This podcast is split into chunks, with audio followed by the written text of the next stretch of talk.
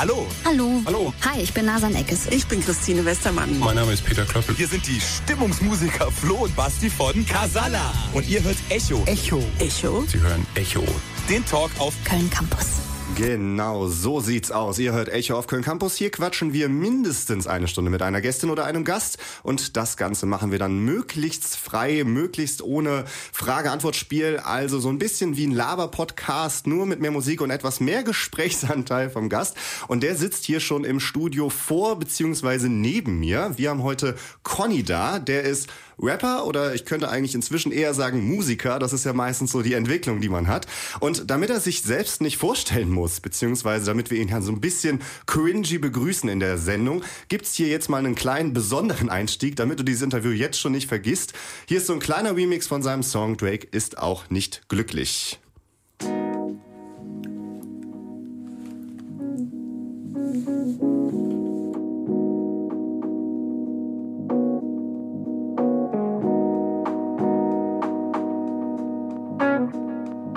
Ich hab gehört, Conny ist auch nicht glücklich. Wie kann das sein? Ich würde meinen linken Arm geben, um nen Part wie er zu schreiben. Den rechten eher nicht so. Ich bin Rechtshänder. Conny ist gut in Form und Gottverdammt, der Rap besser. Und jetzt sagst du, höre ich da keine Zeile, die von dir ist. Doch ich finde, ne Hommage ist nicht so scheiße, auch wenn's halt nicht originär meins ist. Sei nicht so kleinig, hypothetisch über Beiden zu sprechen, macht man mit 30. Zurück zum Thema. Ist das jetzt ein guter Part? Hä? Oder werde ich bis aufs Blut verklagt? Ich mein hier nach, du stehst hier grad im Studio. Als echter Mensch und nicht als Rapper aus nem Video. Und ich hab Fragen, keine Sorge, ey, da kommt noch viel. Was ist der Unterschied zwischen Conny und Konstantin? Und was machst du, wenn du wirklich mal Millionen machst? Ohne dass ich sagen will, dass du's nicht nach oben schaffst. Ach und stimmt das, jeder Text kommt von dir. Und warum ist dein Albumtitel so kompliziert? Ich kann mir das nicht merken, auch wenn's mir gut gefällt. Ist der Manic Pixie Dream Boy ein Superheld? Wie oft wird ein Song geklickt? Und wie rappt man über Themen, von denen man dann noch selber nicht betroffen ist? Ich brauch Antworten auf jegliche Fragen, aber jetzt erstmal. Hi Conny, wie geht's dir gerade? Wow, Alter, Wahnsinn, das ist ja richtig, richtig verrückt. Äh, Wahnsinn, kannst du mir das, kannst du mir das bitte schicken? Ich muss das unbedingt an Johannes und Elias weiter schicken. Das kann ich dir sehr, sehr, das sehr, ja gerne Wahnsinn. schicken. Das kann ich dir sehr, sehr Äh, gerne geil. schicken. Vielen, vielen, vielen Dank. Das ist großartig. Ähm, ja, äh, kennen, kennen die äh, Zuh ZuhörerInnen denn, äh, ich hoffe, sie kennen den, den, den Originalsong Drake ist auch nicht glücklich, äh, denn das war eine durchaus gelungene Hommage. Ich meine, du hast ja sogar das, das komplett das Reimschema übernommen. Wahnsinn. Also, ähm, das macht Spaß, Alter. Das ist auf jeden Fall, wie gesagt, mein, mein Highlight, mein Tageshighlight heute. Von daher, das äh, ist, fängt schon mal sehr gut an. Ich bin gespannt, was ihr noch so im Bett habt. Da hat's jetzt schon mit Erwartungshaltung äh, gestartet. Nee, das war's jetzt. Also das war jetzt das absolute Highlight. Wir machen es Ab jetzt. Ab jetzt ist da, ab, it's all down from here auf jeden Fall. Wie geht's, aber, aber wie geht's dir denn gerade? Anscheinend, wenn es heute dein Highlight ist, jetzt gerade besser als noch heute Morgen. Ähm, ja, also ich, ich muss sagen, dass, dass das Wetter für mich im Moment super viel macht. Also ich hatte einen wirklich harten Winter. Also ähm, sonst, ich kann mich nicht dran erinnern, dass mir die Winter in den letzten Jahren so zugesetzt haben. Ich denke mal, wahrscheinlich ist es auch so ein bisschen die Corona-Müdigkeit. Ähm, durch meinen, durch irgendwie viel Stress, den ich hatte, ist diesen Winter auch meine Neurodermitis wieder stärker zurückgekommen. Das waren alles so Sachen, die irgendwie so alle aufeinander gekommen sind und ähm, ich kann dir gar nicht sagen, wie ich mich gefreut habe, als jetzt die, die Tage wieder länger geworden sind und jetzt so ein Wetter wie draußen, das reicht mir schon vollkommen aus. Also ich muss, es, es muss für mich gar nicht viel, viel wärmer werden. Ähm, aber jetzt hier, äh, schön hier bei noch Tageslicht um diese Uhrzeit zu sitzen und sowas Geiles vorgespielt zu bekommen, das macht auf jeden Fall schon sehr viel Spaß. Perfekt, da danke ich dir auf jeden Fall. Und für die Leute, ähm, die jetzt nicht wissen, wer Conny ist, ich äh, stelle ihn nochmal ganz kurz vor, damit wir das nochmal so ein bisschen abgehakt haben. Conny ist äh, Rapper und Musiker, hat im Endeffekt schon äh, jahrelang am Mikrofon äh, Dinge gemacht, äh, viel gerappt auch und äh, früher auch gebattelt. Die ganze Phase werden wir aber weglassen. Das ist, würde jetzt heute so ein bisschen den Rahmen sprengen. Ähm, und hat jetzt vor, ähm, muss mich korrigieren, vor zwei Jahren ähm, das Album Manic, Manic Pixie Dream Boy rausgebracht und da war der Song Drake ist auch nicht glücklich drauf. Genau, das war ist tatsächlich erst ein Jahr her. Es kommt, Jahr. kommt äh, einem vor, als wäre es schon länger.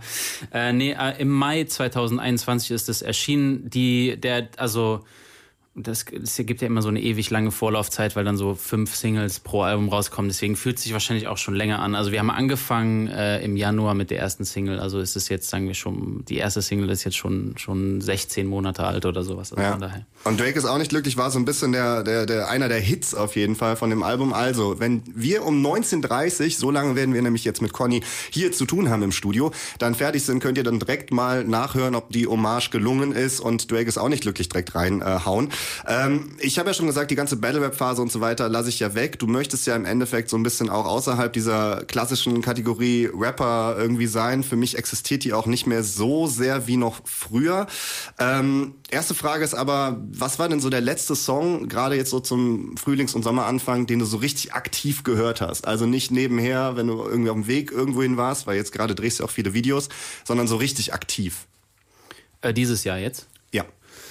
Ähm, boah, ey, da muss ich mal kurz äh, meine, in meine Top-Playlisten kurz mal so im Kopf durchgehen. Äh, also ein Song, den ich äh, jetzt lange äh, auf Platz 1 in meiner Liste hatte, ist der Song äh, Fat Funny Friend.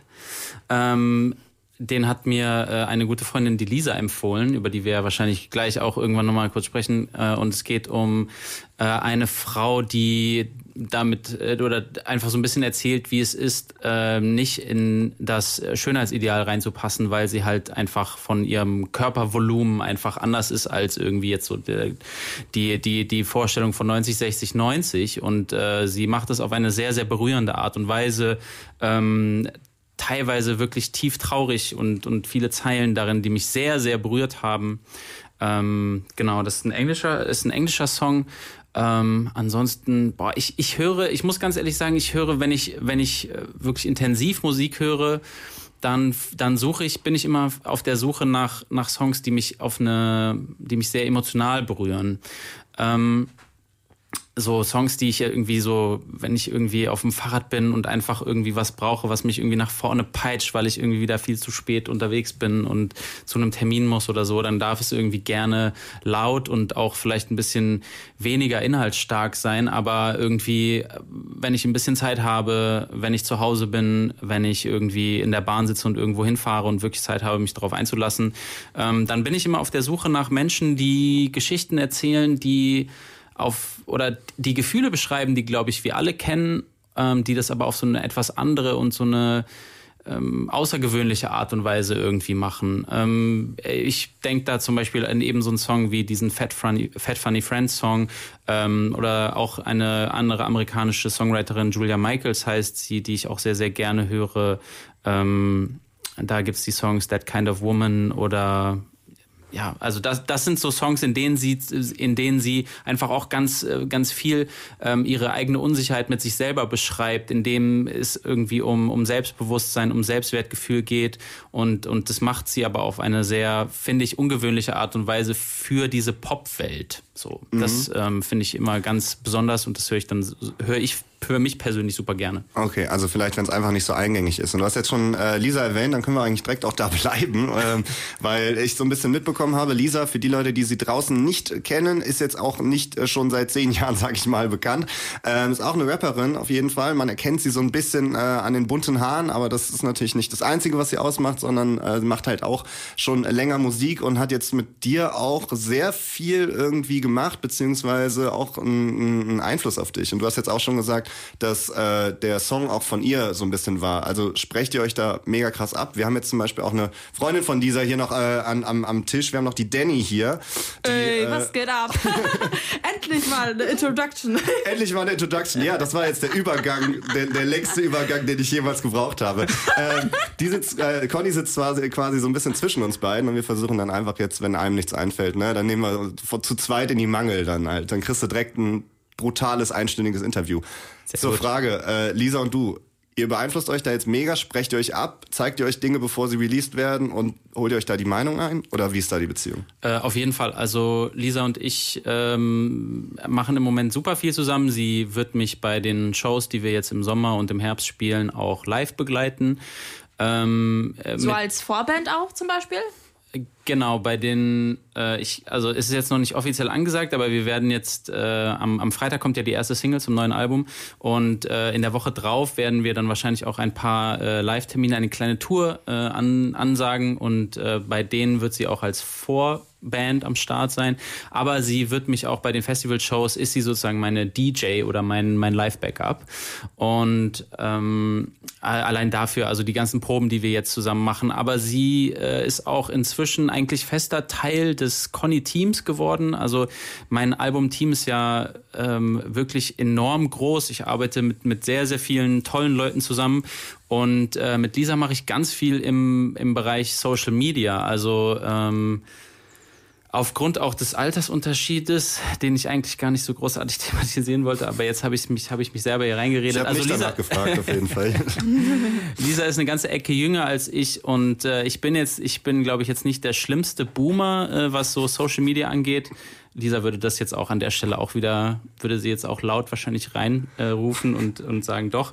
Ähm, nee, aber mit ihr zusammen, äh, das ist super hilfreich für mich, äh, mit ihr zusammen einfach so ein bisschen Social Media Strategie zu besprechen. Ähm, äh, sie schaut über viele Sachen nochmal drüber, die ich mache und sagt so, ey, das ist nicht cool, das ist cool. Also einfach gut, eine Person zu haben, die äh, sich einfach viel mit dem Projekt auseinandersetzt und, äh, und auch ein gutes Gespür einfach dafür hat, weil sie auch, also ich meine, ich, ich bewege mich in einer, in einer ja, sehr feministisch-politischen Bubble und äh, da ist es ja schon auch, ähm, ja, da kommt es schon auch drauf an, was man schreibt und da können schon einzelne Worte auch den Unterschied machen und Lisa ist ja selber einfach sehr tief auch in dieser Bubble drin und, und beschäftigt sich mit diesen Themen sehr, sehr intensiv. Und da nochmal äh, jemanden zu haben, die draufschaut und nochmal sagt so, hey, äh, wollen wir da nicht nochmal, wollen wir das nicht nochmal anders formulieren?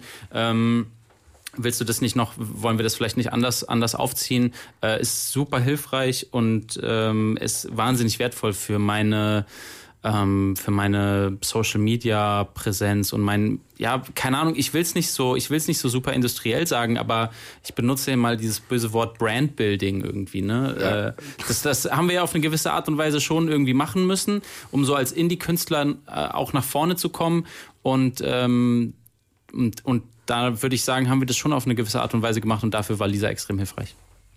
Cool, perfekt. Also im Endeffekt Lisa so ein bisschen auch dafür verantwortlich, dass da früher war Street Credibility, so heute ist es so ein bisschen äh, ähm, Fam, Fam Credibility dann. Was äh, für Köln Campus der oder die Chefin vom Dienst ist, ist für Conny die Lisa. Auf jeden Fall. Okay. genau, richtig. Perfekt. Die geht so mit dem Rotstift ran. ja, mega. Ähm, dann äh, äh, kannst du ihr auf jeden Fall nochmal sagen, sie hat ein sehr schönes Battle gemacht auf jeden Fall. Mich wundert es, dass heute noch gebattelt wird, aber sie hat ein sehr schönes Battle bei Diltily gemacht. Mm. Kannst du direkt mal noch äh, noch ausrichten. Ähm, ich muss aber direkt mal so ein bisschen nochmal noch mal switchen, nochmal mhm. um 180 Grad, äh, weil das ist wirklich, das habe ich mich wirklich sehr lange jetzt schon gefragt, weil ich habe vor, also ich habe das erste Mal was von dir gehört, das war eine Cypher mit Sorgenkind und 3 Plus, wo ihr äh, die ganze ja, wo mhm. ihr die mhm. ganze wo ihr, wo ihr darüber gerappt habt, dass ihr nur wegen Bier hier seid und dann es wurde also es wurde einfach ein, ein 32er also runtergehauen, so typisch Rap. Ja. Und dann irgendwann wiederentdeckt äh, über den Song Sisyphus, wo du mhm. so ein mhm. bisschen über den Ausstieg aus dem Hamsterrad und ne, du gehst jetzt wirklich voll in dieses Projekt Kunst, Kultur, Theater, Musik machen. Ähm, und dann der ist 2019 rausgekommen. Und war das nicht jetzt im Rückblick der beschissenste Zeitpunkt irgendwie so voll äh, so auf, auf dieses Projekt halt quasi zu gehen, wenn 2020 und 2021 halt für KünstlerInnen und, und je, jegliche kulturschaffende Menschen also kompletter Horror war halt. Also das war natürlich eine war natürlich eine krasse Zeit, in dem das irgendwie dann klar geworden ist, okay, jetzt ist hier erstmal wirklich auf, auf längere Zeit auch auf Pause gedrückt äh, als Corona angefangen hat, haben wir ja, glaube ich, alle so ein bisschen blauäugig irgendwie gedacht, so, ja, komm, wir bleiben jetzt drei Wochen zu Hause und dann geht's weiter irgendwie. Ähm, als dann klar geworden ist, wie lange das jetzt unser, das Kulturleben dann doch ähm, pausieren würde, äh, habe ich natürlich auch viele solche Gedanken geha gehabt und habe mir irgendwie ähm, habe darüber nachgedacht, ob das jetzt irgendwie der falsche Zeitpunkt war. Aber letzten Endes, da, das ist halt, wenn du, wenn du solche Gedanken hast oder wenn du in, in, in diese Überlegungen mal tiefer reingehst, dann glaube ich, steht diese Idee von einem falschen Zeitpunkt eigentlich genau im Gegensatz zu dem, woher dieser, woher diese ähm, Emotion und dieser, dieser Wille, dieser Impuls gekommen ist, ähm, diese, den Schritt zu machen und von einer klassischen Erwerbstätigkeit, also ich habe vorher einen ganz normalen 9-to-5-Job äh, in einer Agentur als Softwareentwickler gehabt. Ich habe erst überlegt, warst du wirklich beim Handelsblatt? Aber ich habe so lange überlegt, ob du wirklich fünf Jahre beim Handelsblatt warst. Das wär, ich ich habe äh, Artikel gesucht von dir, aber nichts gefunden. Geil.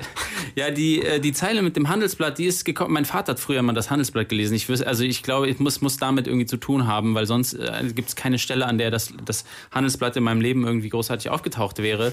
Ähm, aber mein Vater hat es immer gelesen und dann war das irgendwie so offensichtlich in meinem Kopf greif, greifbar und als Reim äh, stand mir stand es mir dann zur Verfügung. Ähm, nee, aber dieser ähm, dieser Impuls ist ja gekommen aus dem aus dem Gefühl, ich muss jetzt etwas ändern und der falsche Zeitpunkt ähm, ist, finde ich, so ein bisschen trügerisch diese Idee, als hätte es das gegeben, weil, sag ich mal, wenn das irgendwie ähm, zwei Jahre vorher oder zwei Jahre später äh, ist halt die Frage, ob genau dieser Punkt nochmal aufgetreten wäre, in dem genau dieser Impuls kommt. Und ich glaube, der Impuls ist ist aus sich heraus richtig. Also ich glaube nicht, dass äh, es sowas gibt wie ich setze mich jetzt hin und mache, äh, äh nehme mir sozusagen Papier und mache so, schreibe Pro und Contra auf und dann schreibe ich so, äh, was sind die, was sind die Punkte für eine künstlerische Tätigkeit und was die, was sind die Punkte dagegen? Und dann schreibe ich irgendwie auf, okay, jetzt irgendwie haben festes Gehalt und äh, Erfüllung und ich weiß nicht, in, in dem Moment, wo man das so versucht zu rationalisieren, geht so viel von diesem von diesem Gefühl weg, was dafür verantwortlich ist, dass man es am Ende macht. Und deswegen glaube ich, dass der, dass es keinen falschen Zeitpunkt gibt in dem Moment, wo der Impuls so stark geworden ist, dass es das, dass das gibt. Es gibt natürlich unglückliche Zeiträume, so, äh, das, das würde ich schon sagen. Natürlich mhm. ist es irgendwie auf eine gewisse Art und Weise unglücklich, aber, ähm, aber ich glaube nicht, dass es der falsche Zeitpunkt ist. Das, das würde ich kategorisch ausschließen. Und äh, zum anderen es sind immer, am Ende ist es dann immer eine individuelle Geschichte und ich glaube, meine individuelle Geschichte ist halt die in genau so einer Zeit dann zu versuchen, eine, eine künstlerische Karriere aufzubauen, ähm, während halt irgendwie die Welt in einer Pandemie versinkt und man kein einziges Konzert spielen kann. Und wir waren halt gezwungen, anders zu agieren, aber das hat irgendwie letzten Endes auch wiederum äh, für Momentum gesorgt und dafür gesorgt, dass wir anders denken mussten. Und äh, ich will jetzt nicht in so einen Startup-Sprech abrutschen, so weißt du, aber irgendwie es hatte eine gewisse disruptive Energie. So.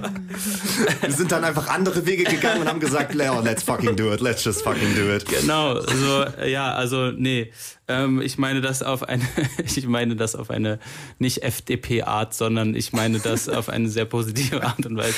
Nicht auf eine FDP-Art ist auch schön auf jeden Fall. Mm, okay. Dann wäre ich, wenn Danny da noch eine Frage zu dem Thema hat, äh, schieß los. Ich scrolle hier noch was. Ja, ähm, oh Gott, das ist alles sehr viel. Jetzt fällt mir gar nicht so äh, sehr eine äh, Frage tatsächlich ein zu dem Thema.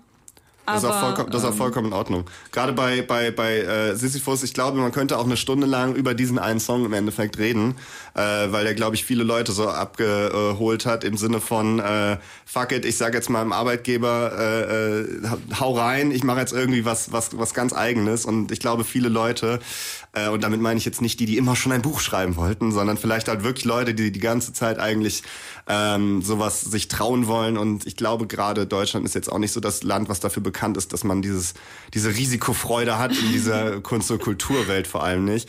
Ähm, hat das, glaube ich, viele Leute abgeholt. Und dann habe ich mich so ein bisschen reingelesen und reingehört.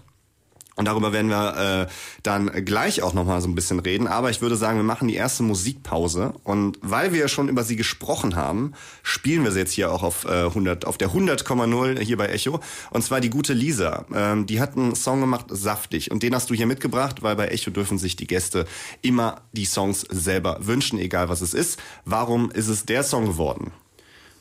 Es ist eigentlich einer meiner Lieblingssongs von Lisa. Äh, ich weiß nicht, ich finde, der hat irgendwie eine sehr, sehr geile Energie und ähm, in dem Song reagiert sie sozusagen auf ähm, ein, ich glaube, Tweet, Lisa auch sehr äh, intensiv auf Twitter unterwegs gewesen, lange Zeit. Und ähm, ein, in einem Tweet hat äh, jemand, glaube ich, ähm, genau das zu ihr gesagt, was sie dann jetzt als Hook verwendet hat.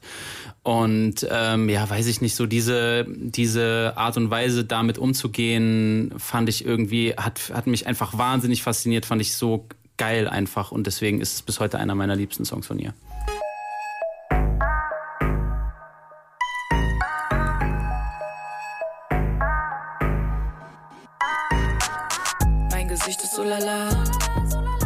Schenkel bleiben saftig. Deine Meinung mir egal aber die Schenkel bleiben. Saftig von Lisa. Hier bei Echo auf der 100,0 und wir sind am Start. Äh, mein Name ist Danny Jafarier.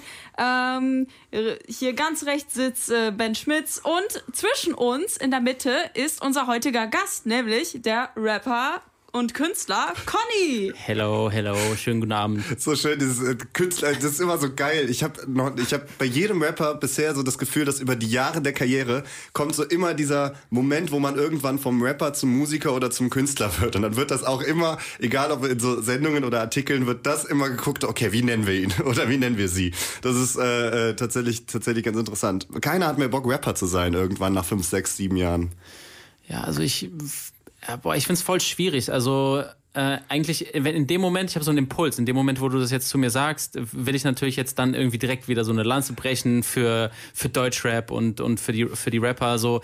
Ähm, aber ja, also ich, für mich persönlich ist es halt immer so ein bisschen so eine Sache, dass ich äh, empfinde, dass das Deutschrap-Genre einfach so einen gewissen Gestus, eine gewisse Rhetorik hat, mit der ich mich einfach nicht zu 100% identifizieren ähm, kann. Und deswegen würde ich halt immer eigentlich sagen, dass ich Musiker bin, aber also würde ich eher sagen, dass ich Musiker bin als Rapper, aber äh, auf der anderen Seite, ich kann auch eigentlich nur rappen und äh, deswegen ist es dann auch schon wieder Quatsch. Also ich kann, bin jetzt nicht irgendwie, dass ich krass Klavier spielen oder Gitarre spielen könnte oder so. Und deswegen äh, am Ende ist es wahrscheinlich doch, was es, was mich am besten beschreibt irgendwie. Ja, das ist dann immer so der nächste Schritt, habe ich das Gefühl. Also äh, egal, also ich meine, Alligator ist dann also so ein bisschen der Vorzeige-Rapper, äh, sage ich mal, der dann irgendwann mhm. fast mehr singt, als er rappt. Äh, aber Fabian Römer, Fat Tony, wie sie alle angefangen haben, irgendwann äh, Gitarre zu spielen und zu singen. Also vielleicht kommt das ja noch, vielleicht kommen die Gesangsstunden noch. Ja, dann, dann Fabian Römer ist ja dann auch so der das klassische Beispiel dafür, dann auch seinen bürgerlichen Namen dann zu wenden. Ja, verwenden, genau. Wenn du dann eher Songwriter bist als Rapper. Ähm, ja, weiß nicht. Also ich habe, äh, ich finde meinen, äh, ich finde meinen, meinen Namen, so meinen vollen Namen, finde ich jetzt nicht so wahnsinnig sexy. Äh, vor allen Dingen auch wegen des Umlauts in meinem Nachnamen, aber da fällt mir auf, den hatte Fabian Römer ja auch. Aber das klingt mhm. irgendwie noch mal ein bisschen, ich finde irgendwie ja, eigentlich, so die. Eigentlich müsstest du auch sowieso da bleiben, weil es ja auch, also Conny ist ja auch vor allem auch noch eigentlich so einer der wenigen genderneutralen äh, äh, Rappernamen im Endeffekt. Stimmt, ne? das also stimmt. so, das, das, das passt ja dann schon irgendwie so ein bisschen rein in die, äh, in die Bubble, in der du dich da, in der du dich da bewegst. Ne? Ähm, das ist eigentlich auch, Bubble ist eigentlich ein äh, tatsächlich guter Übergang, weil ich habe mir sehr viel von dir äh, reingezogen, sowohl auf Social Media als auch äh, die Musikvideos. Und es ist ja schon so, dass du, als du dieses Brandbuilding, wie du es eben genannt hast, angefangen hast, da hast du dir ja schon überlegt, äh, Manic Pixie Dream Boy, äh, das soll der und der Look werden und so weiter. Wie oft hast du da auch gedacht, ey, so ein bisschen wie Alice im Wunderland soll es, soll es vielleicht sein. Ich habe das die ganze Zeit gehabt, diese Assoziation, dass es so ein bisschen eine Bubblegum-Welt, äh, ähm, so ein bisschen puppenartig, ne, ein bisschen verrückt, aber so ein bisschen wie bei Alice im Wunderland, ey, das kann halt auch richtig Ne, also das ist auch so ein bisschen nach außen hin, dieses, dieses Glückliche und so weiter, aber das kann halt auch richtig dark werden, wenn man da auf dem falschen LSD-Trip quasi so, so, so ist. ist das, äh, wie, Falscher wie Rabbit Hole. Falscher Rabbit Hole, genau. Äh, wie hast du dich da so für den Look entschieden? Der ist in vielen Brainstorming-Sessions zusammen mit meinem Art, Direct Art Direction Team entstanden. Äh, wie ich das eben schon mal kurz erwähnt habe, ich habe das Glück, mit einem recht großen Team auch zusammenzuarbeiten und ähm, für den Hauptteil der visuellen Welten, ähm, zumindest bevor wir dann in die konkrete Videoentwicklung gehen, sondern so auf so einer Metaebene arbeite ich zusammen mit ähm, zwei Art MediaWorks-DirektorInnen mit ähm, Manu hier in Köln aus der, von der Hehlerei, das ist ein kleines Upcycling-Label, und meine ehemalige Arbeitskollegin, die Sina. Und ähm, wir sitzen dann meist zu dritt zusammen. Jetzt während Corona natürlich viel über Zoom, aber sonst auch dann äh, wirklich zusammen am Schreibtisch und, und sitzen so an großen, an so richtig großen Pinnwänden und ähm, ja, sammeln erstmal irgendwie Inspiration. Das können Filme sein, ähm, das können irgendwie auch einzelne Bilder sein, ähm, Schriften. Also wir haben wirklich auch so richtig basic angefangen, damit so, so Schriften rauszusuchen, was würde dann irgendwie grundsätzlich passen, als wir so die Wortmarke entwickelt haben. Ähm, was sind so, was sind so äh, Worte, die irgendwie uns, uns ähm, in den Sinn kommen, was irgendwie so zu dieser Welt passt. Und ähm, äh, ja, ich glaube, mein allererster Aufschlag war so ein, war so ein Visual Mood Board, was ich gemacht habe. Dafür habe ich äh, mir einfach so ganz viele ganz viele Ideen, die ich, die ich hatte, ganz hauptsächlich Filme, ähm, ganz viel Mary Poppins ist darin vorgekommen, der alte Film, ich weiß nicht, ich, ich glaube, der ist aus den 60ern, ich bin mir gerade nicht sicher. Mhm. Ähm, äh, da habe ich ähm, Teile mir sozusagen die die Sachen, die es auf YouTube gibt, habe ich mir runtergeladen, habe die ganz mit meinen äh, mit meinen spärlichen äh, Cutting Skills dann zusammengeschnitten und habe so ein ähm, habe so wie so ein so ein Mashup irgendwie gemacht und habe das denen geschickt und habe gesagt, so das ist das für wo sich für mich diese zumindest also diese die Welt von Teil 1 ähm, abspielt und ähm, da hatten wir dann Truman Show drin, glaube ich, so ein bisschen Matrix ähm, wie gesagt, ganz viel äh, Mary Poppins, aber eben, wie du sagst, ähm, also ich glaube, in meinem Fall war das tatsächlich nicht ähm, nicht Alice im Wunderland, sondern Charlie und die Schokoladenfabrik. Aber das ist ja so vom Vibe her, passt es ja da irgendwie auch rein. Ich glaube, da war sogar noch so ein bisschen, bisschen zurück in die Zukunft, war, glaube ich, auch noch dabei. Also am Anfang war es noch, war es noch ein bisschen weiter gefasst und wir haben es dann immer weiter zusammen so ein bisschen eingedampft, mhm. ähm, bis wir dann äh, tatsächlich dann eher bei dieser Alice im Wunderland, Charlie Schokoladen, Charlie und die Schokoladenfabrik und äh, Mary, äh, Mary Poppins. Mary Poppins. Mary Poppins. Mary Poppins. Ja, Mary Poppins. Ähm, alright. Also das muss ich dich jetzt leider fragen. Mit der Frage tue ich mir auch ein bisschen schwer, weil du oft so darauf wahrscheinlich auch schon ordentlich damit abgefuckt wurdest, ne? Weil, äh, jetzt weil bin du, ich gespannt. Ja, äh, es war natürlich dann irgendwann so, dass der Look dann sehr rosalastig wurde. Mhm dann ähm, habe ich zumindest im Internet immer wieder diese Kommentare, also es ging immer wieder um die Haare und es mhm. ging immer wieder um Rosa und so weiter und ich habe mich dann halt zumindest mal gefragt, jetzt musste das auch mal für die Leute, die sich das wirklich fragen, äh, äh in Vertretung fragen, warum und wann hat man sich dann so für Rosa entschieden? Also ich habe mal einen Song gehört, da hieß es, Rosa ist nur kaputtes Rot, das gehören so ein bisschen Broken Heart äh, Lieder, sind ja auch dabei, ne, mit Temporär für immer und so mhm. weiter. Oder ist es dieses, ey, früher war das ja, rosa war ja das kleine Rot für Prinzen, so ein bisschen. Und äh, das wären die zwei Bedeutungen, die ich mir zusammengeschustert habe. Oder war es einfach, sieht gut aus und es war gar nicht so eine, so eine, so eine, so eine bewusste. Nö, also ich würde behaupten, dass das Rosa primär daher gekommen ist, dass, dass man, also dass wir sehr, sehr einfach und äh, plakativ geschaut haben, okay, inwiefern sind Farben denn auch gegendert heute?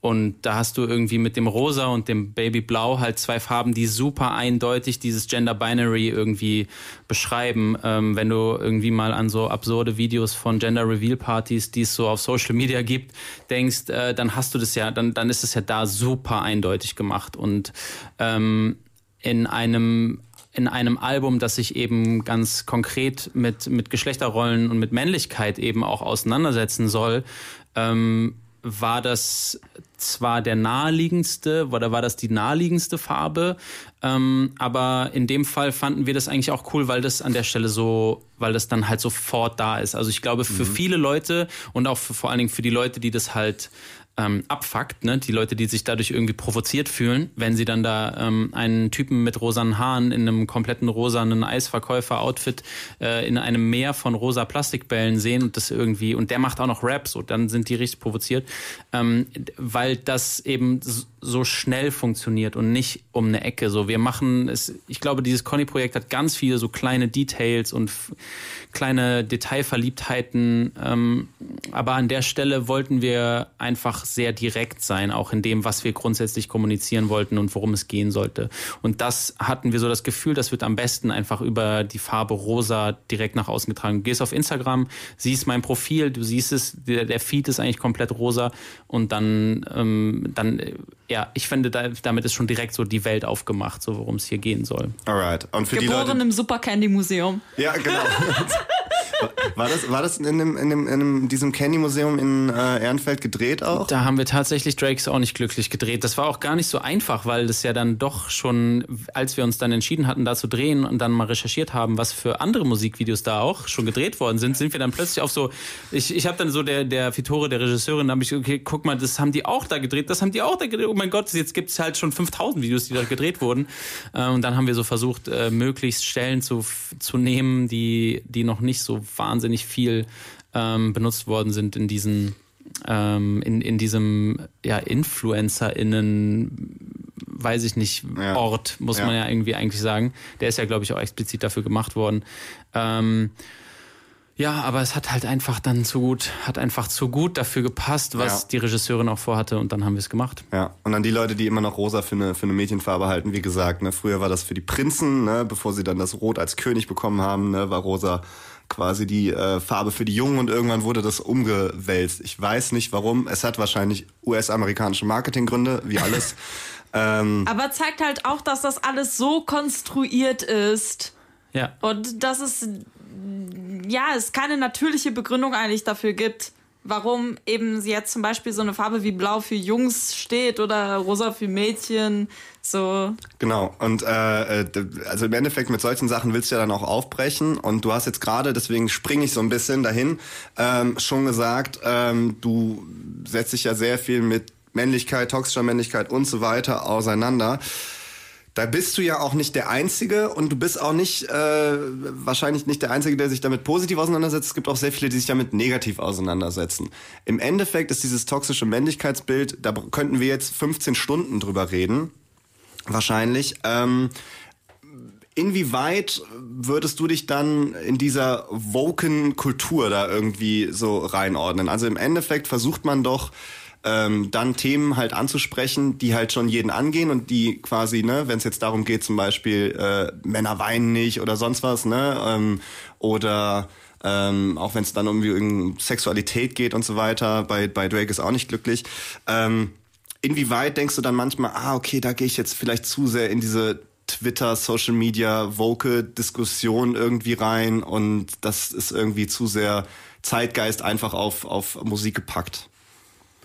Boah, das ist eine gute Frage. Also ich versuche im ersten Moment, wenn ich schreibe, natürlich mich nicht von solchen Gedanken erstmal kriegen zu lassen, weil das, das hemmt natürlich erstmal Kreativität und hemmt den Schreibfluss. Also wenn ein Impuls da ist, über etwas zu schreiben, ähm, dann ist es auch okay, wenn die Inspiration aus einem Tweet kommt. So, wenn ich irgendwie etwas lese und denke so, boah, das regt mich jetzt aus irgendeinem Grund total auf oder bringt mich zum Nachdenken und darüber muss ich schreiben, dann das dann abzubrechen, weil ich darüber nachdenke, ach ja, gut, wie könnte das jetzt aufgefasst werden? Ich glaube, das ist nicht so förderlich. Das äh, versuche ich dann nicht zu machen.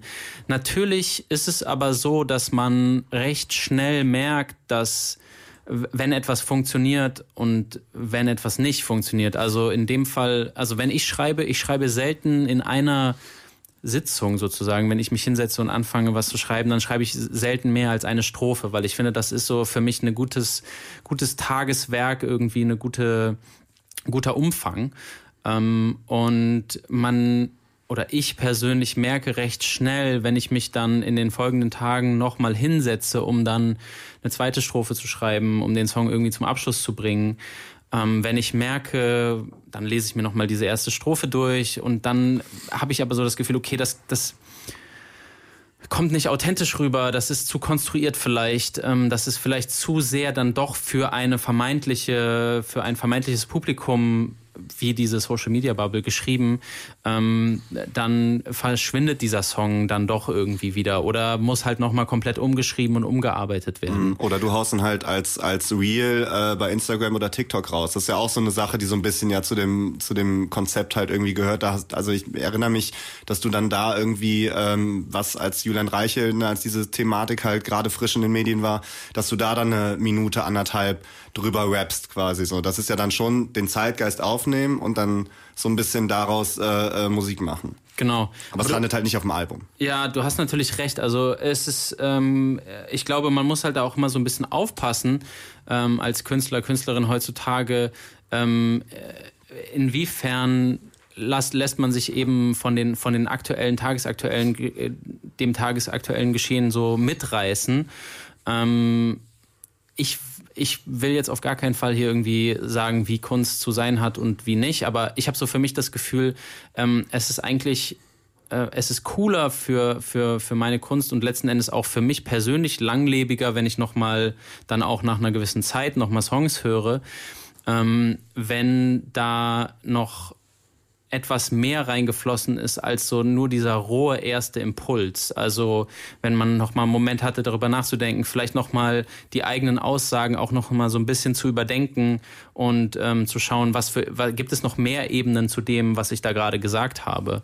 Und ähm, das äh, das funktioniert halt irgendwie nicht, wenn du wenn du halt wirklich irgendwie du siehst etwas und fängst dann direkt an zu schreiben und bringst dann den Song auch mehr oder weniger direkt so raus. Also die technischen Gegebenheiten wären ja da. Äh, möglich wäre das ja durchaus, das heutzutage so zu machen, aber ähm, wenn ich jetzt schaue auf die Songs, die wir veröffentlicht haben, und es waren ja nicht super viele, so, sondern wir haben ja eigentlich im ganzen letzten Jahr eigentlich nur sieben Songs veröffentlicht, die alle auf dem Album sind. Ähm, das sind ja dann doch irgendwie wenige dafür, dass man theoretisch ja alle zwei Wochen könnte man ja einen neuen Song raushauen. Also mhm. das, das erlaubt ja das Streaming-Zeitalter. Aber ähm, für mich ist es, glaube ich, sinnvoll, da einfach immer noch so ein bisschen Gras drüber wachsen zu lassen und zu schauen, wie funktioniert der Song auch noch in zwei Wochen? Wie fühlt sich das an? Ist es noch ehrlich? Ist es noch authentisch?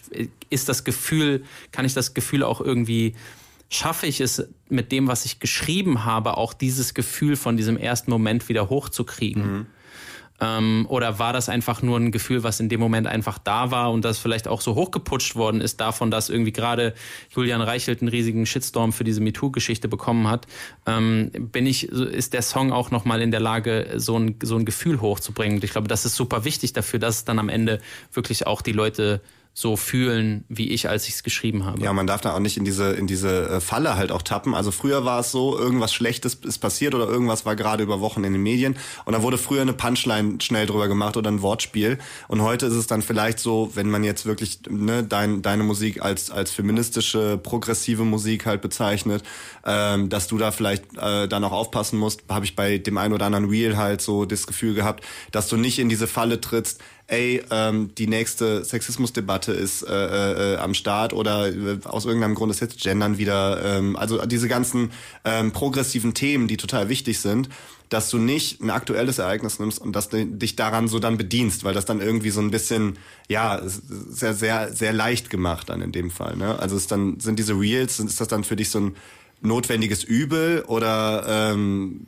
ist es schon so, dass du das bewusst machst, ähm, strategisch gesehen und einfach sagst, yo, ich arbeite in meinen Musikvideos viel mit Scheinwelten, Social Media ist irgendwie auch eine Scheinwelt, aber es ist jetzt einfach so ein notwendiges Übel, das ich mitnehmen muss.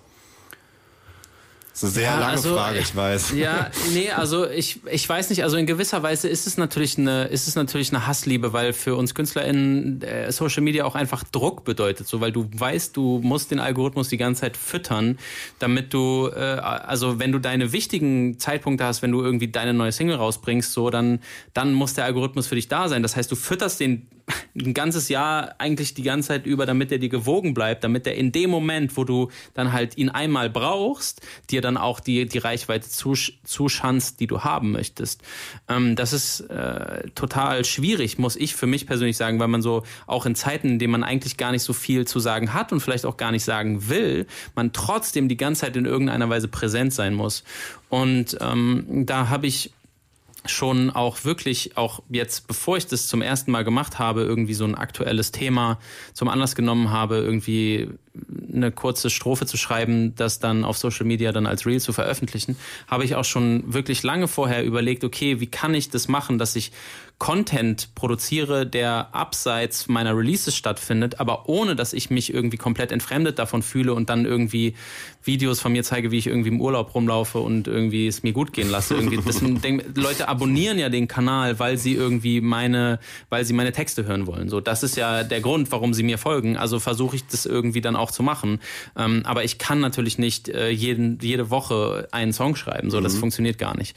Und ähm, deswegen auf der einen Seite ist es, ähm, ist es so ein Druckding, auf der anderen Seite habe ich für mich so ein bisschen das Gefühl, darin etwas gefunden zu haben, was zu mir passt, was ich, ähm, was ich spontan machen kann, ähm, ohne dass ich mir das dann irgendwie drei Wochen später anschaue und dann selber die Hände über dem Kopf zusammenschlage, weil ich sage so, oh Gott, cringe, das ist ja mega unauthentisch, was ich da gerade gemacht habe. Mhm. Und ähm, ja, deswegen, also es ist so ein bisschen so eine, bisschen so eine Hassliebe und äh, ich habe es jetzt ja auch nicht exzessiv gemacht. Es sind, glaube ich, irgendwie drei, drei Reels oder so, die ich da irgendwie rausgebraucht habe. Ich denke immer mal wieder dran, was Neues zu machen, aber es muss dann auch dafür, genau wie beim, genau wie beim Songschreiben, der Impuls muss wirklich auch da sein. Ich will jetzt nicht nur, weil ich jetzt merke, okay, auf Twitter reden sie jetzt gerade wahnsinnig viel wieder über äh, Joyce Ilk und, ähm, und Luke Mockridge und über K.O.-Tropfenwitze an Ostern. Ähm, ich muss jetzt sofort einen 16er darüber schreiben. Mhm. Das, äh, ich finde, das muss in dem Moment auch wirklich ähm, eine Seite in mir anschlagen und dann setze ich mich hin und schreibe so. Ähm, schwierige Sache, aber wir sind, glaube ich, alle, ich glaube, alle KünstlerInnen kennen das und wahrscheinlich inzwischen auch viele Privatpersonen, dass man so ein bisschen dem Algorithmus hörig geworden ist und das ist äh, eine Sache, die ich doch auch häufig genug sehr kritisch betrachte. Aber so, ähm, wenn es dann thematisch passt, kommen dann aber auch ähm, ja super sinnvolle Videos raus. Also ich denke da zum Beispiel an äh, den Valomat äh, wo, äh, falls ihr das nicht wisst, ähm, deine über 90-jährige Oma, ich habe das genaue Alter leider vergessen. Äh, 97 wird im August 98. Ja, Mann. Live, live long and prosper.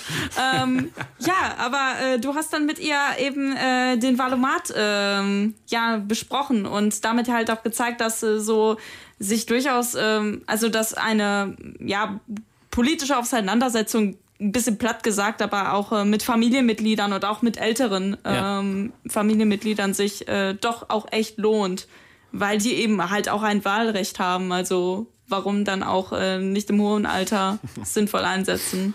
Ja, absolut. Also das zum Beispiel war natürlich auch ein cooler, das war natürlich auch eine coole Sache, aber da war das genau so. Es war jetzt nicht so, dass irgendjemand von außen gesagt hat, hey, wir müssen das so und so machen, sondern irgendwie, ich hatte halt, ähm, habe im Vorfeld mich selber sehr, super viel mit dieser Wahl eben auseinandergesetzt und mich eben gefragt, okay, wie kann ich denn etwas tun, ähm, auf eine oder wie kann ich dem also ohne jetzt einfach nur sehr simpel den Diskurs zu beeinflussen, indem ich halt sage, hey Leute, ich habe hier eine gewisse Reichweite, ähm, ich wähle Partei XY und ich empfehle euch das auch zu tun, sondern wie kann ich irgendwie auch in den Diskurs reingeben, setzt euch auseinander mit den Leuten, die euch wichtig sind.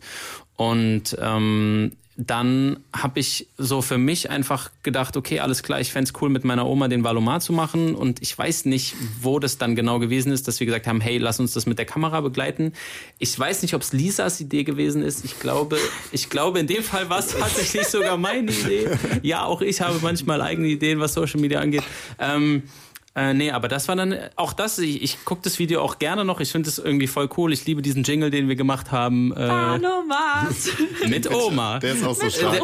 genau, das fand ich auf jeden Fall. Das hat irgendwie richtig Spaß gemacht und ähm, ja, ich glaube, das ist so, das ist die auch, glaube ich, große Schwierigkeit ähm, für für Leute, die aktiv sind auf Social Media heute, ähm, sich selber so ein bisschen treu zu bleiben. So, ne? Also ja. nicht, nicht sich selber so ein bisschen zu verlieren und dann irgendwann nur noch das zu machen, was man denkt, was die Leute sehen wollen, sondern ja. Ja, ich glaube, über den, also der Druck ist, glaube ich, jedem, äh, der da draußen ansatzweise irgendeinen Content äh, produziert, absolut klar. Ähm, bei Social Media soll man sich ja ab und zu so ein bisschen Digital Detox gönnen und wir gönnen uns jetzt ein bisschen Talk Detox, indem wir zum nächsten Song kommen, den du uns mitgebracht hast. Wir werden übrigens noch bis 19.40 Uhr quatschen, damit wir dann alles hier noch äh, runterkriegen, weil wir äh, uns auch ein bisschen verquatscht haben. Aber du hast Paula Hartmann mit dem Song Nie verliebt mitgebracht. Ist auch so ein bisschen deine ähm, ja, deine Musik von 2021, weiß ich noch aus dem Jahresrückblick-Video. Ja, auf jeden Fall. Ähm, ich war, als ich Paula Hartmanns Songs zum ersten Mal gehört habe, auf jeden Fall war ich sehr verliebt, im Gegensatz zu ihr, die war ja offensichtlich noch nie verliebt. Äh, nee, aber ich finde es auf jeden Fall, äh, fand ich auf jeden Fall sehr, sehr cool und vor allen Dingen äh, Nie verliebt und Truman Show Boat haben mir sehr gut gefallen. Und weil ich, glaube ich, im Jahresrückblick Truman Show Boat hatte, habe ich gedacht, bringe ich hier mal Nie verliebt mit. Wer bin ich, dass du denkst, du hast ein Recht auf meine Zeit? Kuder Mecke bleibt treu.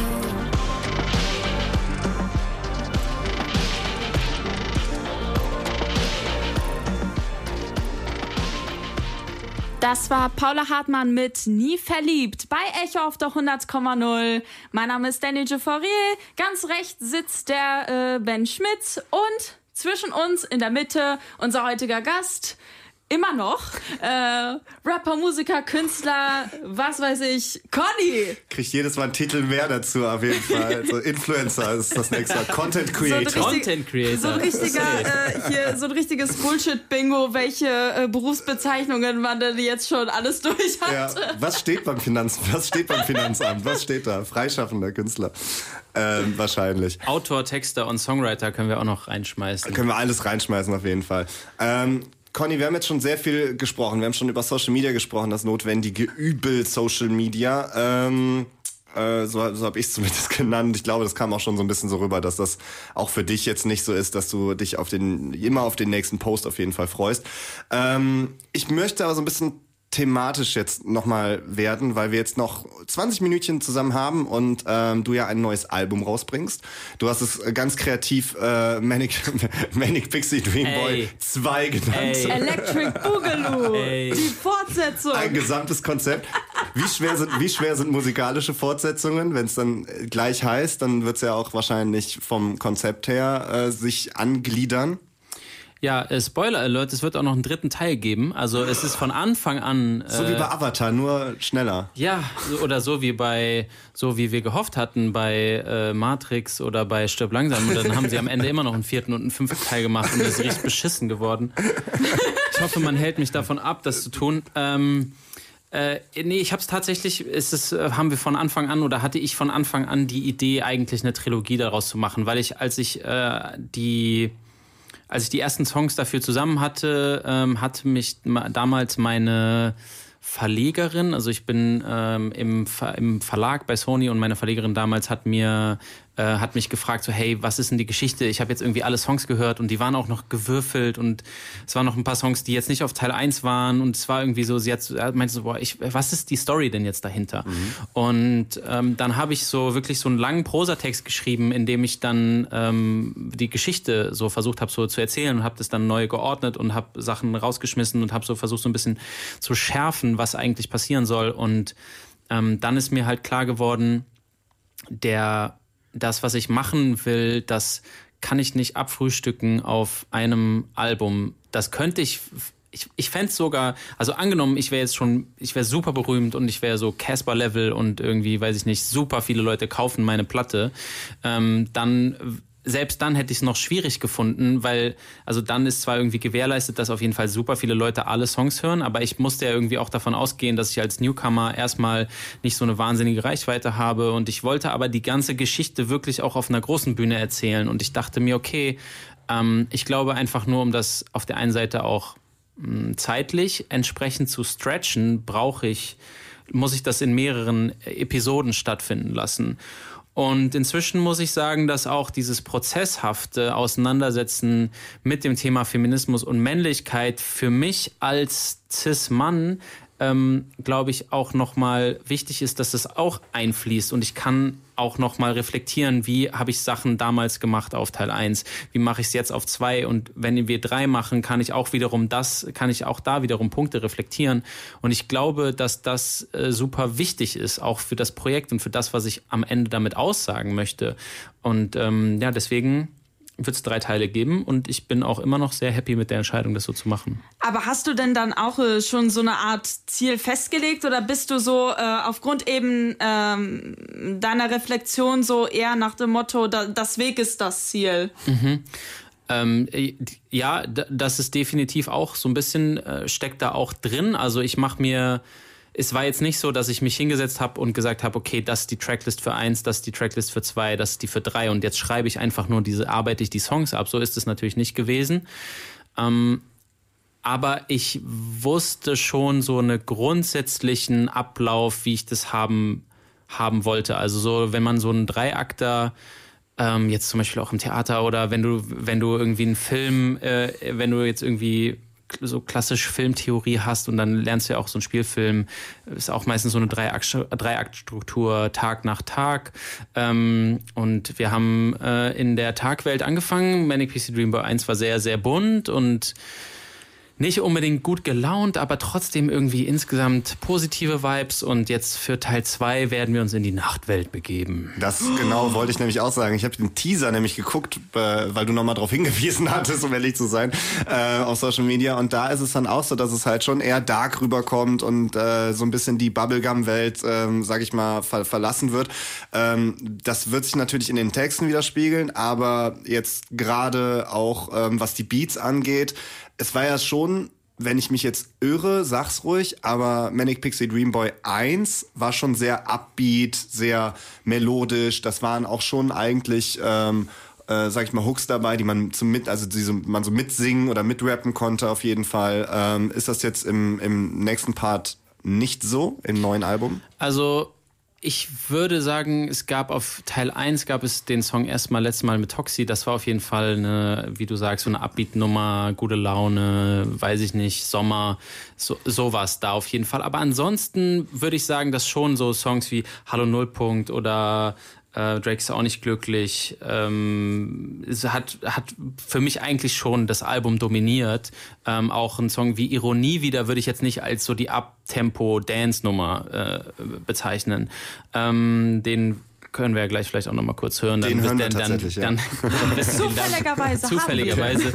ähm, genau. Äh, aber in Teil 2 wird es, äh, es wird es wird einfach irgendwie wütender. Also die Auseinandersetzung für mich geht Teil 2 eben viel um, um so toxische Männlichkeit. Ähm, da geht es sehr viel um Wut. Es geht um die Auseinandersetzung mit Gewalt, Gewalt gegen andere, Gewalt gegen sich selber auch, ähm, Selbstvernachlässigung, ähm, Unnachgiebigkeit gegen sich selber. Ähm, und zu dieser, zu diesen Stimmungen und Gefühlen gehörten für uns, also wenn ich sage uns, dann meine ich in dem Fall noch den Johannes und den Elias, die beiden Jungs, die die Beats produzieren. Ähm, gehörte für uns einfach, äh, gehörten für uns einfach so eine etwas härtere, härtere Klangwelt auch. Mhm. Ähm, deswegen würde ich sagen, es ist ähm, ja, nicht unbedingt. Also, ich, also es ist trotzdem also schon, sagen, noch melodisch. Es wird dunkler. Es wird, es wird insgesamt, es wird definitiv mhm. dunkler. Ich würde aber nicht sagen, dass es weniger melodisch wird, aber jetzt nicht so gute Laune tanzenmäßig. Also da, das ist zum Beispiel so ein Grund, warum ich auch super froh bin, auch äh, als Indie-Artist irgendwie unterwegs zu sein und jetzt kein, kein Label zu haben, die mir sagen, ey, wir brauchen da drin jetzt aber auf jeden Fall noch die Radiosingle, weil für mich steht bei dieser Manic Pixie Dreamboy-Reihe ähm, einfach die Story im Vordergrund und das, was ich erzählen möchte. Und da hätte jetzt nicht, äh, hätte es jetzt nicht reingepasst, jetzt auf äh, Druck für jemand anderen, der irgendwie von extern drauf schaut und irgendwie zahlenorientiert ist, ähm, da jetzt noch einen Song reinzuquetschen, der irgendwie sein muss. Es ist nicht weniger ja. melodisch, aber trotzdem so, dass es für mich in die Story passt. Also ich muss sagen, ich höre deine Musik halt wirklich äh, sehr gerne. Das hat jetzt gar nichts damit zu tun, dass du jetzt hier zum Interview bist und so weiter, sondern ich höre tatsächlich wirklich deine Musik sehr gerne äh, und finde auch die die Themen dann durchaus sehr ansprechend. Bin auch in einer in Anführungszeichen linksgrün versifften Bubble halt und so weiter. Dann dann ist das glaube ich einfach sind das einfach Themen, mit denen man sich gerne auseinandersetzt und wenn die auch noch zugänglich und nicht zu, ähm, sage ich mal, zu, zu, zu sperrig, sondern halt über Musik einem transportiert werden, halt ganz cool. Das ist jetzt der schleimerische Part. Jetzt kommt der, jetzt kommt, jetzt kommt der weniger schleimerische Part. Du hast natürlich das Problem, wenn du dich mit diesen Themen auseinandersetzt. Toxische Männlichkeit ist dann eins davon. Das ist eigentlich in seiner ganzen, in seiner vollumfänglichen Gänze ähm, kannst du das angehen. Du hast aber genug Themen, die du ansprichst, wo du ja, sagst du ja selber auf Sisyphus, selber ja nicht betroffen bist. Du hast ja selber dann auch so ein bisschen die Lines, ey, ich bin halt ein weißer Tissmann, Mitteleuropäer, ne, also so, da hört's ja irgendwann auf. Also ist es dann schon so, dass du vielleicht mal Themen angefangen hast oder dir überlegt hast und dann gemerkt hast, ah nee, das, das wandert jetzt auf der Don't Touch That Liste quasi. Ja, ich glaube, das ist jetzt eine, eine Frage, bei der ich aufpassen muss. Ähm, also ich glaube, dass ich nicht jedes Thema ähm, auf, sage ich mal, auf eine ansprechende Art und Weise ähm, äh, behandeln kann. Also ich kann jetzt nicht hingehen und wenn ich jetzt über sexualisierte Gewalt spreche, dann, dann macht es dann macht's auch gar keinen Sinn, ähm, mir anzumaßen, da jetzt irgendwie ähm, die, die Geschichte so zu erzählen, wie sie jetzt zum Beispiel eine betroffene Person, eine Frau erzählen würde. Ähm, aber trotzdem gibt es ja in diesem riesigen Themenkomplex, in diesem Kosmos, gibt es ja irgendwann den Punkt, wo es mich dann trotzdem auch betrifft, entweder als Partner, ähm, als, weiß ich nicht, als Bruder, ähm, aber auch eben als Person, die sich irgendwie auf einer gesellschaftlichen Ebene damit auseinandersetzt und sich die Frage stellt, ähm, in was für einer Welt möchte ich leben und, und was, was möchte ich, wie sich die Menschen in meinem Umfeld fühlen. Und diese Auseinandersetzung damit kann ich ja, ich kann mich ja selber betrachten bei der Auseinandersetzung damit. Und ähm, ich glaube, das ist halt auch ein Punkt, was für mich so wichtig an diesem, an dieser Albumreihe ist und an dieser Auseinandersetzung mit Männlichkeit, wie die Frage, wie, wie gehe ich damit aus, wie gehe ich, gehe ich damit um, dass ähm, eine, eine Bedrohung, die für viele die Hälfte der Weltbevölkerung einfach so, so existenziell und ähm, so präsent ist, die, die, von, die von meinen Geschlechtsgenossen ausgeht, die von Menschen wie mir ausgeht. So, wie, wie gehe ich damit um? Wie setze ich, ähm, wie, wie, wie geht's aktiv, mir dabei? Ja, hast du es selber auch aktiv dann erlebt? Also ich meine, jeder in irgendeiner Form hat das ja schon mal so aktiv erlebt, aber schon so, dass es dich krass geprägt hat?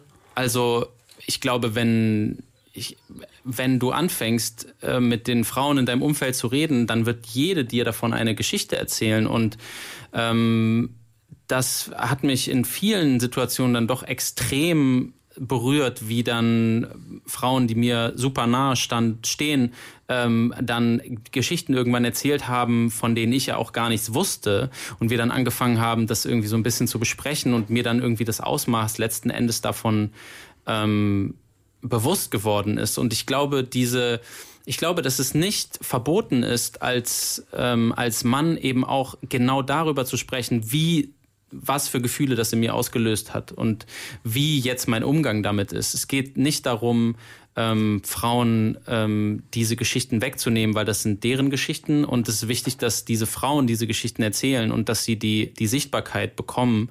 Ähm, und da muss ich, das ist, glaube ich, genau ein, ein entscheidender Punkt für mich als als Mann und als männlicher Rapper jetzt, dass ich eben aufpasse, dass wenn ich eben diese feministischen Themen angehe, dass ich nicht den, den Frauen, den Protagonistinnen dieser Geschichten die Sichtbarkeit wegnehme, weil ich, weil ich sozusagen deren Geschichten erzähle. Das ist, glaube ich, ein ganz, ganz entscheidender Punkt. Und das ist gar nicht so einfach.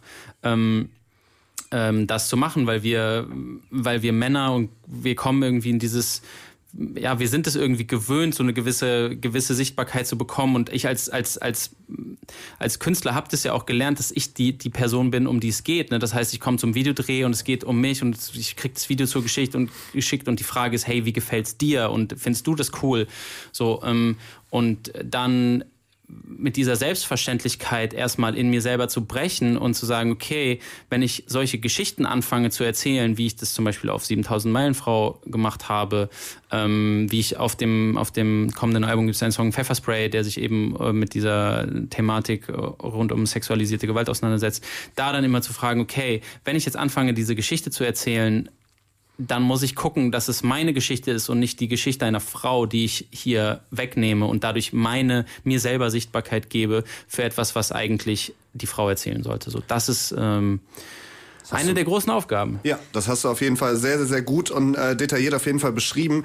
Diesen Freitag, kleiner Werbeblock, kommt dann die erste Single-Auskopplung für äh, dein neues Album raus, Manic Pixie Dream Boy Volume 2 von Conny. Der war zu Gast hier bei Echo. Ich habe jetzt folgenden Schedule noch, den hauen wir schnell durch. Ich habe ein kleines Spiel vorbereitet, das dauert ungefähr eine Minute. Äh, in dieser Zeit äh, kann sich Danny die letzte Frage überlegen und dann wiederum Das ist dann der äh, Stundenplan. Hast du noch so ein bisschen das letzte Wort? Die letzten zwei, drei Sätze gehören dann Conny, unserem Gast. Ich freue mich auf jeden Fall sehr, dass du da warst. Ähm, und mit diesen Freut ganzen schweren, ja, mit diesen ganzen schweren Themen. Ähm, ich bin sehr gespannt auf das Album. Ich werde es mir auf jeden Fall äh, anhören. Ich finde es ganz spannend. Conny, jetzt komme ich zum letzten Spiel.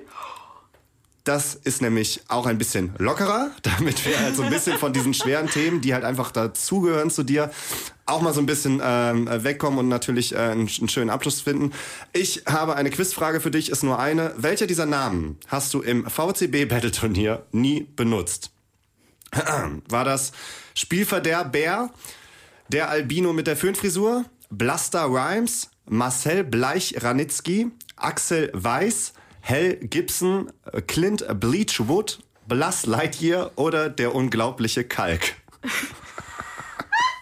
Alter. Waren, wirklich, waren das, so, waren das so viele? Das waren sehr. Ihr seid, ja, ihr, seid ja, ihr seid ja durchmarschiert. Ich glaube, ich glaube, aber Axel Weiß habe ich nicht benutzt, oder? Axel Weiß hast du tatsächlich nicht benutzt. Ah, ja.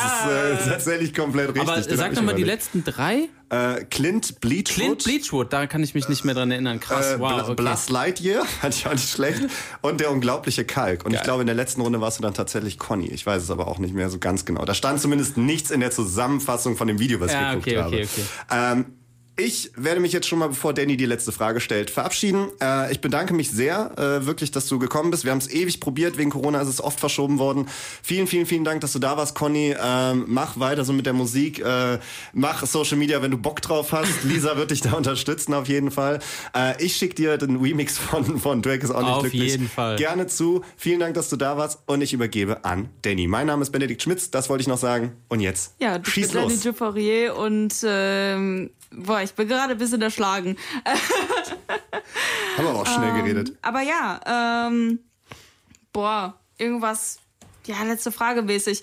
Ähm, Du könntest mich zum Beispiel fragen, äh, du könntest mich zum Beispiel fragen, wie, äh, wie hart der Videodreh zu dem jetzt am Freitag erscheinenden Video war. Denn er war sehr, und ich würde sagen, sehr, sehr hart, weil wir haben vier Tage Nachtdreh gemacht, weil ich habe mir dann überlegt, okay, Manic Pixie Dream Boy 2 findet so in der Nachtwelt statt. Und, ähm, und dann haben wir, dann haben wir gesagt, okay, alles klar, dann brauchen wir jetzt, ja, müssen wir nur nachts drehen, easy. Boah, und das war auf jeden Fall der härteste Videodreh meines Lebens, vier Tage Nachtdreh, das war so unglaublich, mach ich nie wieder. Im Januar, es war so kalt, schrecklich. er macht's Ironie wieder. Wirklich, wirklich. Ja, ähm, aber gibt es denn äh, jetzt, um wirklich auf, auf diese Frage anzuknüpfen, meine letzte Frage, gibt es denn äh, trotzdem irgendwas Gutes, was du aus diesem Musikvideodreh irgendwie mitnehmen konntest? Äh, definitiv. Es gibt ähm, ein ganz besonderes, ich kann ja jetzt noch nicht so viel verraten, aber es gibt ein ganz besonderes Stück aus dem Video, das äh, in meinem, das jetzt in meinem Inventar, ich habe ja so ein Archiv mir inzwischen aufgebaut an Requisiten aus den ganzen Musikvideos, die wir gedreht haben. Und da gibt es jetzt ein ganz, ganz besonderes Teil. Das werdet ihr ähm, am Freitag dann sehen, was das ist. Und äh, ansonsten habe ich gelernt, dass man innerhalb von vier Tagen einen richtigen verdammten Movie drehen kann, auch zu einem äh, zu einem Song. Also es ist ein wahnsinniges Video geworden, ähm, großartiges Team. Wir hatten eine wirklich wirklich gute Zeit und ähm, ich möchte mich einfach nur bedanken für die Einladung. Es war sehr schön mit euch zu quatschen und äh, ich würde mich freuen, wenn ihr in meine Mucke reinhört und das Video am Freitag guckt. Vielen Dank.